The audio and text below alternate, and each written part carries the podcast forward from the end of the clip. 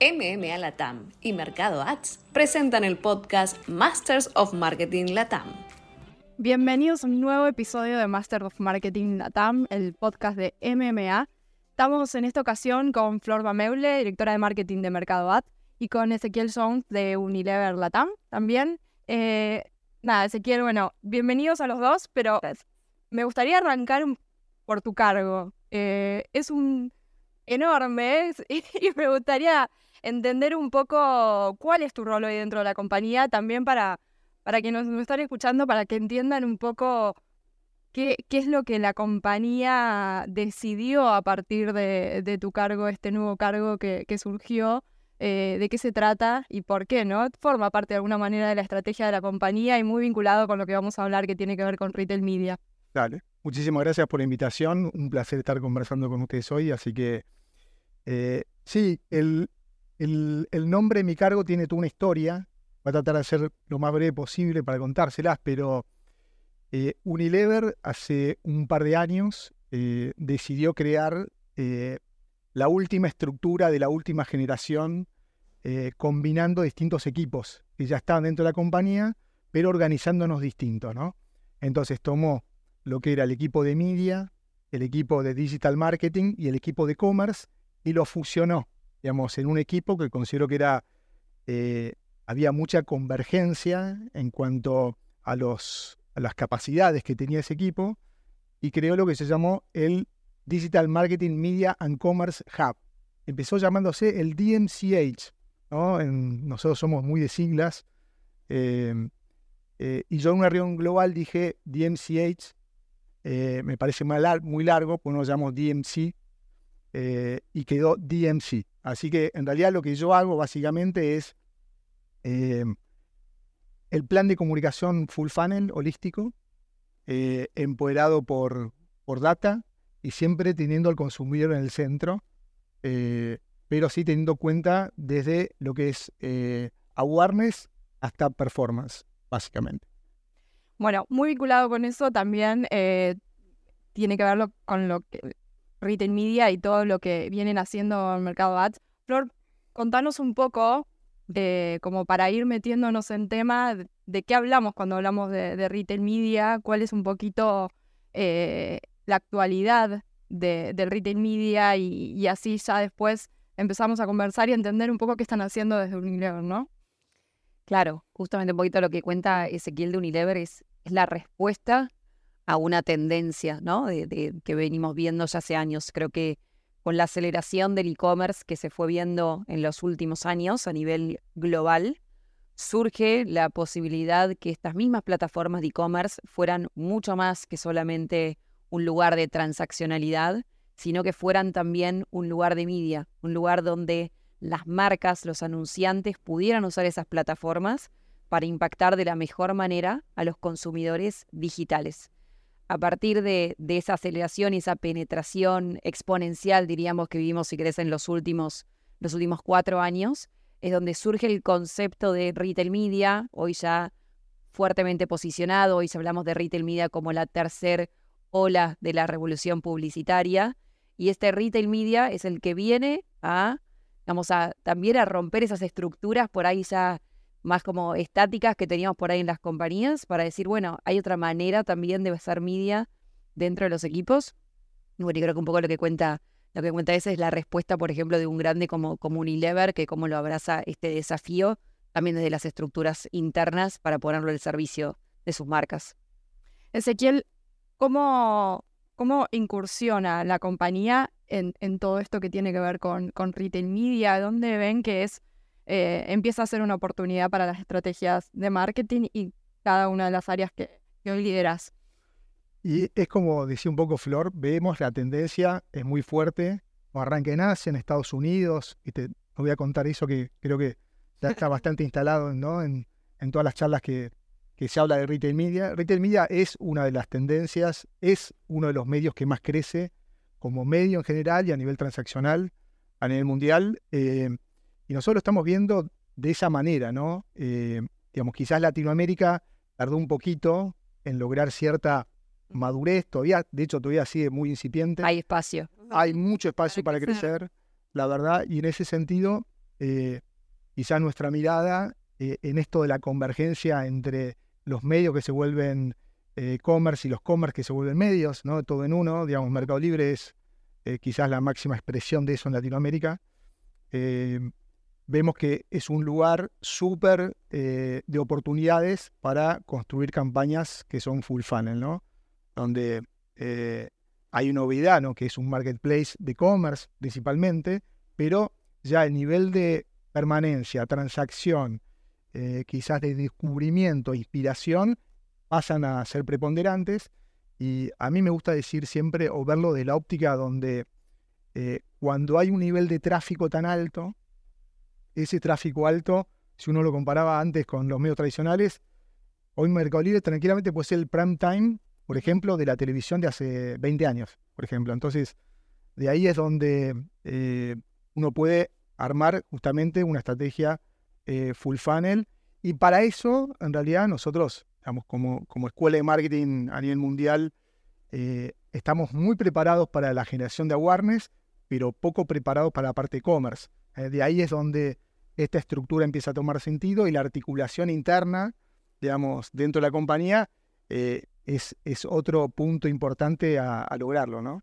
Y ahí, si, vamos a, lo concreto, a las acciones concretas que están hoy llevando a cabo, ¿qué empiezan a ver? ¿Qué resultados empiezan a ver que de alguna manera les hace entender que hacia eso hay que ir, que el retail media es algo a lo que hay que apostar, que hay que invertir en eso?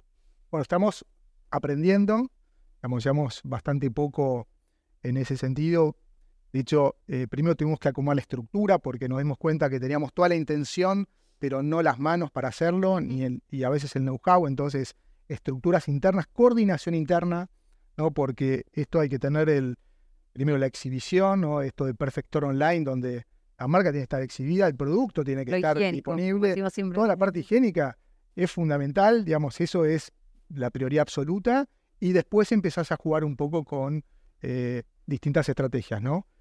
Entonces, cubierta la parte higiénica, como, como dice Flor, a partir de ahí eh, lo que nos dimos cuenta es empecemos a jugar en el full funnel, digamos, para creo que de las bondades que tiene eh, un medio como una plataforma como Mercado Libre es eso. Entonces empezar a hacer campañas casi always on, donde empezás a medir métricas de CPM ¿no? para, para el awareness, para consideración y después para transacción. ¿no? Ahí, obviamente, métricas de ROI eh, las empezamos a medir. Y lo que empezamos a ver son resultados súper positivos, la verdad que nos estamos sorprendiendo. Y al mismo tiempo, no solo métricas de awareness, sino eh, estamos haciendo un montón de estudios juntos, empezar a ver algún cross media, a ver cómo impacta ¿no? en, ese funnel, pero sobre todo en variables de marcas, eh, cuál es el impacto marcario, cuál es el brand lift que tiene una campaña de awareness, eh, cuál es el resultado, y empezar a compararlo con otros medios, porque justamente eso, ¿no? Cuando vos estás haciendo no solo eh, performance, sino awareness, empezás a ver, digamos, a considerar a, una plataforma como Mercado Libre como un medio más. Y ahí, Flor, ¿cómo es el trabajo cotidiano con la marca? Esto, sobre todo teniendo en cuenta esto que, que dice Ezequiel, de que al principio cuando quieren y se deciden a incursionar esto, los equipos tal vez no están preparados para eso. ¿Cómo se da un poco ese trabajo? ¿Cuál es, de alguna manera, el acompañamiento que, que dan desde Mercado Ads como para que la marca vaya transitando ese camino?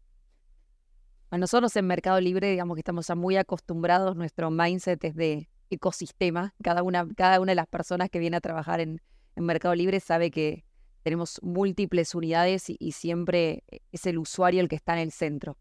Y con esa misma mirada tratamos a los clientes y los acompañamos a lo largo de todo el ecosistema. Entonces, un poco lo que, lo que cuenta acá Ezequiel es, no importa la puerta de ingreso que sea de ese cliente, en este caso Unilever, es nosotros sabemos que para que algo funcione, tiene que estar todo el ecosistema funcionando perfectamente. Entonces el abordaje es integral y conjunto, con el equipo del marketplace que está dando soporte a toda la parte comercial para que esté perfectamente el surtido, los productos, todo el posicionamiento, ya sea de la tienda propia, quién lo opera, toda la parte como más, eh, si querés, transaccional, para que la experiencia, el que va a comprar realmente funcione. Lo que queremos es que realmente le demos la mejor experiencia desde que hace el primer clic hasta que recibe el producto en su casa y lo usa.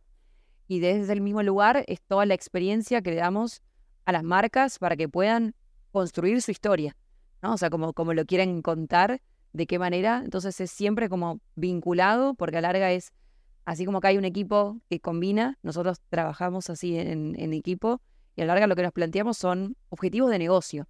Creo que, bueno, ahora, de hecho, los equipos están, vienen trabajando fuertemente con lo que son planes 2024 y es, bueno, planificamos todo el año. Obviamente hay ajustes, hay, hay, digamos, hay situaciones, pero trabajamos con una métrica y un objetivo desafiante que queremos hacer como negocio, donde hay resultados que tienen que ver de las variables más, si querés, más marcarias, hasta variables que tienen que ver eh, del negocio puro. A la larga lo que buscamos es, es esa eficiencia conjunta, ¿no?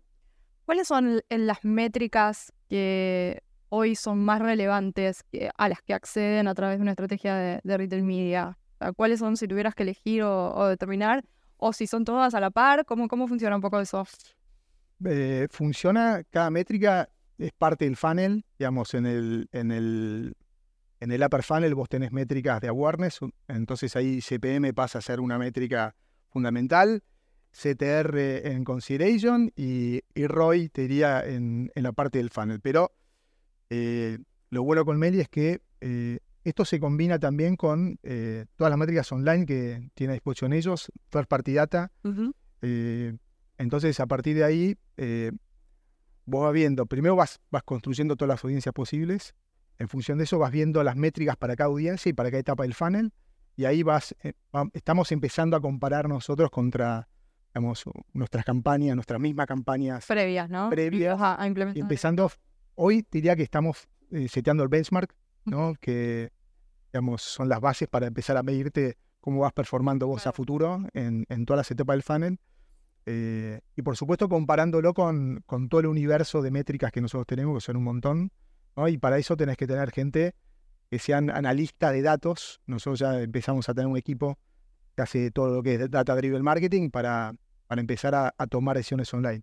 En el último cyber que tuvimos justamente con eso, nosotros teníamos eh, Skip, que era un producto que se estaba vendiendo a super, y, quebramos stock ahí, así que tuvimos, tuvimos que levantar la campaña, pues no nos imaginamos tanta repercusión, y a partir de ahí eh, hicimos reposición de stock y volvimos con la campaña. Eh. Vos lo mencionabas recién el tema de que planifican todo el año y que tal vez se van dando ciertos ajustes. Un ejemplo puede ser este, ¿no? Quebrar stock a partir de una campaña. Pero ¿qué otros ajustes se van dando sobre la marcha teniendo en cuenta que acceden a, esta data en real time, ¿no? Te vas dando cuenta que quizás algunos productos no traccionan tanto y quizás es porque quizás le falta visibilidad. Entonces, eh, me parece que está bueno eso. Eh, esto de Always On es, primero necesitas una carta de presentación, ¿no? En, digamos, en el, es como el shopping, ¿no? digamos, que la gente se tiene que enterar que que estás. Vos llegaste, que estás ahí eh, y que estás para quedarte, ¿no? Que estás, viste, sos un. Eh, estás y te vas, pusiste un stand en el medio del pasillo y te vas, sino que estás en serio y te querés quedar. Eh, y después la experiencia que tiene con, con el consumidor, ¿no? Es decir, para la etapa de descubrimiento, que es un montón, la gente que va a, a descubrir productos, esto que hace research online, purchase offline, ¿no? Esto, lo del ropo está un poco instalado también. Pero para eso vos tenés que dar eh, mucho contenido, ¿no? que la experiencia esté buena y que pueda interactuar con tu, con tu producto. ¿no? Y de hecho, eh, si puede interactuar haciendo preguntas uno a uno y vos tenés un landing ¿no? para poder eh, abastecer ¿no? o, salir un poco al cruce de esa conexión, es lo más recomendable. ¿no? Yendo a lo que tiene que ver un poco con contenido, sobre todo esto que mencionás, y, para meternos también en otros cambios que, se fueron dando en la compañía, más a nivel comunicacional también. ¿Qué nos puedes contar sobre, y más allá de tu cargo, ¿no? Esto que mencionabas al principio, pero qué otros cambios se dieron, así como disruptivos, que tengan que ver con la llegada del consumidor, la comunicación y, y cómo juega la tecnología en todo esto? Bueno, la compañía se dividió a mediados del año pasado en cinco en cinco unidades de negocio, ¿no? No es que la compañía se vendió en cinco, sino que decidió estructurarse en cinco unidades de negocios, Beauty, Personal Care, Home Care, Nutrition y Ice Creams. Eh, en mi caso, eh, yo dirijo toda la parte de, del DMC para Beauty and Wellbeing en Latinoamérica. Quizás Beauty and Wellbeing eh, que tiene categorías de hair y skin, todos los productos para el pelo, todos los productos para la piel. Eh, lo que nos dimos cuenta es que el vínculo con el consumidor era distinto a otras categorías, ¿no? porque había mucho interés de la gente en entender el ingrediente, cómo funciona, eh, cómo se aplica, para qué sirve, eh, por cuánto tiempo, etcétera, etcétera, que nos llevó a eh, orientar mucho el contenido. ¿no? El contenido empezó a ser importante. de hecho, el contenido, nosotros tenemos de Brand 6 y Other 6, no solo el contenido que hacemos nosotros, sino que el contenido que otros dicen por nosotros, que realmente son los content creators o influencers. Entonces diría que eh, gran parte de nuestra estrategia de generación de contenido pasa por ahí, ¿no? Eh, pasa porque eh, darle la disponibilidad de toda la información para, y, y generar la experiencia para que otros hagan recomendaciones de nuestros productos, ¿no? ¿Cómo mm, de alguna manera se, se lidera estos equipos teniendo en cuenta esta data que, que reciben de, de, una estrategia de media, los content creators que tienen su manera de trabajar también. ¿Cómo es un poco esa dinámica para posicionar un producto, para posicionar la marca y para que efectivamente lo que obtienen de una estrategia de media sea exitoso, ¿no? Y que mida como ustedes están bueno, pensando. La articulación interna es muy importante porque se trabaja con equipos de ventas, con equipos de media, con equipos de marketing y con equipos de data. Entonces, y con la agencia, la agencia de nuestra agencia de retail media, que es nuestra misma agencia de media. Eh, lo importante es tener un, sprint donde estemos todos juntos decidiendo. Eh, ahí se arma un poco la, estrategia. Eh, primero, un, un, calendario always on, donde ya sabes en qué momento vas a estar, con qué marca, con cuánta inversión, con qué formatos, básicamente. La estrategia de contenido es la que sigue, empezar a desarrollar todos los contenidos eh, y, crea y, crear experiencias para poder ir acompañando.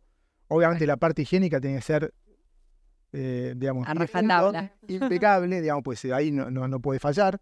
Eh, y en función de eso también dejar una cuota de, eh, de libertad para empezar a eh, ir modificando sobre la marcha, ¿no? que eso es otra de las variables fundamentales en un entorno tan dinámico y donde vas viendo, eh, sobre todo más en performance, que funciona y que no. Y, eh, en, y, en, base a eso vas tomando otro tipo de decisiones, ¿no? Pero diría que eh, Retail Mía se va metiendo en el corazón de marketing, ¿no? Donde antes era o nice to have o una intención de hacer algo o empezamos alguna acción particular en un cyber, ¿viste? Como una fecha especial. O arranque a hacer una fecha especial a que sea, eh, hay un partnership estratégico donde es un canal más full funnel, ¿no? Dentro de lo que es la inversión de, de la marca. MMA Latam y Mercado Ads presentan el podcast Masters of Marketing Latam. Y Flor, ¿y ahí cómo se integra la, la propuesta de, en este caso, de Mercado Ads, con lo que tiene que ver con contenido, ¿no? Eh, digo, esto de los creadores de contenido, el rol que tienen, que hoy de cara al usuario es muy relevante, pero cómo se integra eh, Mercado Ads con todo eso, cómo se trabaja para que de alguna manera haya un complemento y, y no un ruido, por eso. Por eso hablábamos al principio de la planificación estratégica y de tener ese, esa ambición, si querés, un poquito conjunta con, con el cliente de, bueno, qué es lo que la marca quiere, porque además no es solamente como Unilever, ¿no? Es cada una de las marcas, son desafíos diferentes para cada, para cada marca dentro de, aún de mismas categorías.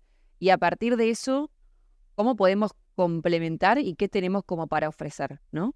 Entonces, como, como contábamos recién, es desde las soluciones que ofrecemos en Mercado Ads, tenemos la posibilidad de impactar a lo largo de todo el funnel. Y lo que más hablamos es el nivel de eficiencia, porque el nivel de eficiencia está dado por, por la data y por la capacidad de accionar en real time. Ahora, tranquilamente esa creación de contenido puede vivir dentro de la misma plataforma. De hecho, la mayoría de, las, de, de los proyectos que tenemos es en, hacemos una manera que ese contenido pueda vivir dentro de la plataforma, pero que ese contenido también pueda, pueda después ejecutarse y transformarse en una conversión, ¿no? Porque estamos en un, en un contexto donde ya nuestros usuarios están descubriendo, recordemos que 8 de cada 10 personas arrancan el, el, proceso de descubrimiento de un producto dentro de un e-commerce. Uh -huh. Esa es una oportunidad enorme para cualquier marca de, de abrazarla y de contarle un contenido que sea relevante. En ese contenido relevante podemos sumar cualquier proyecto que sea creativo, hoy podemos sumar proyectos que tengan que ver con video, apoyándonos en todo lo que es la parte de Mercado Play que vive dentro de la plataforma, tenemos la parte de clips, de videos, vamos a seguir teniendo algunas cositas más. Em, con lo cual la idea es tener siempre como ese norte y cómo capitalizar las, las principales fortalezas, ¿no? Que como hablaba antes eh, Ezequiel, es, hablamos de la relevancia, estamos teniendo 148 millones de usuarios que están en toda la TAM disponibles ahí para cualquier marca para poder ser impactadas. Pero encima poder lograr la granularidad de la audiencia que queremos y no ir a buscar a cualquiera porque sí, sino realmente porque a larga vamos a estar midiendo ese ROI, ¿no? Entonces, con la audiencia que queremos ir a buscar, poder capitalizarlo para que realmente la retroalimentación sea 100% positiva. Así que me gustaría hacer hincapié un poquito en lo que tiene que ver con talento. Vos mencionabas la importancia de tener como esos perfiles para poder abordar este tipo de estrategias. ¿Cómo, cómo lo vienen trabajando? ¿Cómo de alguna manera motivan a, a, los equipos frente a este tipo de tecnologías, frente a estas plataformas para impulsar el negocio? Es un punto clave. es un punto clave. Nosotros tenemos eh, varios líderes de retail media, digamos, ya digamos, le pusimos nombre a la posición, ¿no? Eh, y él es un, un poco los, los, encargados de articular toda esta estrategia para que fluya ese fall funnel, es como definir un territorio y en ese territorio, viste, vos tenés que ser exitoso desde la awareness hasta la conversión. Entonces vas como desarrollando o creando capacidades eh, de una persona que es especialista en eso directamente. En nuestro caso, lo que yo vi es, eh, nosotros teníamos eh, muchos que eran, venían del mundo de commerce, eh, en el mundo viejo de commerce. Eh, tenemos un ejemplo en Argentina, Jorgito, que venía del mundo de ventas, del riñón duro de ventas, pero una persona que se había convertido al mundo de commerce. Y él es un poco el, perfil que buscamos, ¿no? Es alguien que tenga esa expertise en, de ventas, del núcleo duro de ventas, pero que haya transformándose al mundo al mundo on, ¿no? con todas las particularidades que tiene, pues la verdad es, es, un mundo completamente distinto, ¿no? con otra dinámica, eh, mucho más analítico, mucho más orientado a, datos, eh, mucho más orientado a la planificación. Eh, y a partir de ahí empezamos a, tener distintos tipos de talentos, ¿no? Uno más de planificación, otro más de data, otro más orientado a, con expertise en commerce. Bueno, y, ese es el equipo que va formando, ¿no? Un equipo donde tenés un líder y después distintos eh, capabilities o distintas especialidades, y después con una agencia que tenga esa capacidad de acompañarte y de ejecutarte, eh, que es un poco lo que hace nuestra agencia de, media, ¿no? Como, como para ir cerrando, me gustaría mm, que piensen un poco a futuro. Eh, en este tipo de cosas el futuro es mañana, ¿no? Digo, cómo, cómo cambia y cómo evoluciona la tecnología es bastante eh, dinámico todo, entonces es difícil por ahí pensarlo, pero digo, si tuviéramos que pensar si hay un límite, Flor, para, para el retail media, ¿cómo, cómo visualizás eso si es que lo hay, ¿no? Eh, ¿Cuál es un poco la proyección? Difícil pensar en límites cuando creo que la tecnología nos ha demostrado que, que, todo es posible. No, no, sabemos si querés cuándo ni cómo, pero creo que, a todos nos ha sorprendido eh, los avances que puede llegar a generar. Creo que más allá de, de, límite es un poco como, como cuenta es cómo puedo abrazar esto que, que hoy tengo, si querés, cómo lo puedo capitalizar y sumarme a esta ola. Creo que nosotros siempre, de, de la mirada más de la TAM, tenemos, por un lado, creo que hasta, hasta la ventaja, ¿no? La ventaja de poder ver como el futuro por, por una ventana, ¿no? Creo que miramos lo que pasa en China, miramos lo que pasa en Estados Unidos, entonces es como que estamos mirando ciertas tendencias en un montón de aspectos de lo que vienen. Y eso nos da una ventaja, porque a larga nos permite prepararnos, nos permite aprender de otros, tomar benchmarks.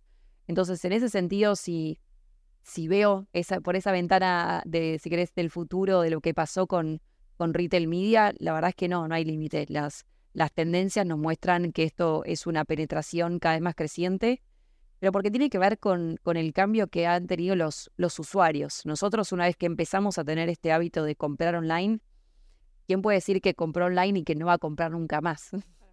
Difícilmente te encontremos esa persona que, que a partir de ese momento no lo va a hacer más. Habrá personas que lo harán de una manera más distinta o lo que sea. Entonces, hoy si nosotros miramos eso, es vemos ya un China con 40% de todo lo que es la inversión publicitaria destinada en retail media, un Estados Unidos con un 16%, en América Latina en 5%. Con lo cual creo que todavía hay espacio y, y, entre medio nuevas soluciones, nuevos players, la tecnología nos trae también un poquito eso, que también es de, bueno, no va a ser esa torta pero con lo mismo que tenemos hoy, ¿no? Nuevas marcas, marcas que van desarrollando también nuevos productos, nuevos intereses y, y creo que ahí más que nada está también la parte divertida, ¿no? Sí, hablando de la parte divertida, eh, difícil hacer futurología, pero es verdad que China es una inspiración, por ejemplo. Lo que pasa en el Single Day de China, que venden 35 mil millones de dólares en un día, es una locura. Total. Como yo eh, este año participé de- del equipo de China que nos invitaron y la verdad decís, eh, si esto llega, si esto llega a Latinoamérica eh, es una revolución porque eh, hay, hay un cambio de hábito rotundo, ¿no? En, en estar ahí y una, una enfermedad de querer comprar, digamos, todo en un tiempo limitado, digamos, con grandes ofertas, ¿no? Por supuesto. Eh, y como estamos hoy en Latinoamérica, queremos sí, que por muchos años más vamos a tener un crecimiento de, de doble dígito, sin duda. Eh, y me parece que esto va a ir evolucionando cada vez más. Y bueno, ya vemos que nuevas cosas surgen, nos, nos- nos seguimos sorprendiendo porque eh, ya el ecosistema de, lo que fue un marketplace eh, ya empieza a parecerse, digamos, a otra cosa, ¿no?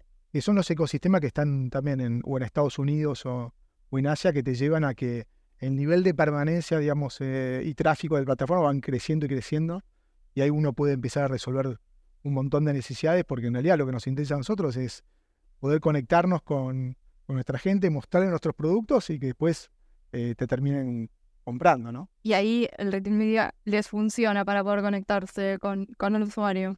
Por supuesto, yo creo que, digamos, esto es- está, está recién arrancando, nosotros estamos en el principio, eh, creo que llegamos un poco tarde, nos fuimos los pioneros en esto, eh, pero creo que en, en los próximos años eh, no me cabe ninguna duda que vamos a liderar un poco todo lo que es el, el know-how y la inversión en, en estos lugares como retail media.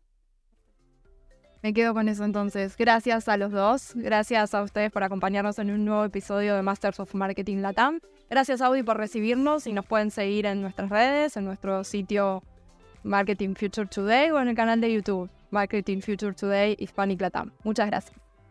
MMA Latam y Mercado Ads presentaron el podcast Masters of Marketing Latam.